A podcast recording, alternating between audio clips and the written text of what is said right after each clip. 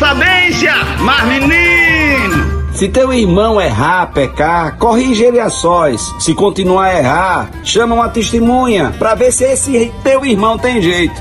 Se continuar errando, fala para a comunidade se continuar errando, seja tratado como um pagão. Deixa pra lá, paciência, não vai morrer por causa dessa pessoa não. Porque o próprio Jesus fala sobre correção fraterna, chamar uma vez, chamar duas vezes, falar à comunidade, mas quando a pessoa não quer, não é você que vai entrar no coração do outro a pulso de jeito nenhum. Quando a pessoa não quer, você não vai conseguir transformar o coração do outro a pulso. A pessoa tem que desejar, tem que partir da pessoa, a pessoa que tem que estender a mão dizendo: "Eu preciso de ajuda. Aí você chega ajuda para ajudar. Mas quando a pessoa não quer, não tem jeito no mundo que dê jeito. Você só pode continuar orando, pedindo a Deus a conversão, para ver se essa pessoa um dia, chegando ao fundo do poço, ao fundo do poço, tome consciência que precisa de ajuda. Mas você se acabar do jeito que você está se acabando, morrendo, se destruindo, porque o outro não quer ajuda por causa do outro, paciência. Cada um responsável por sua própria felicidade, por sua própria salvação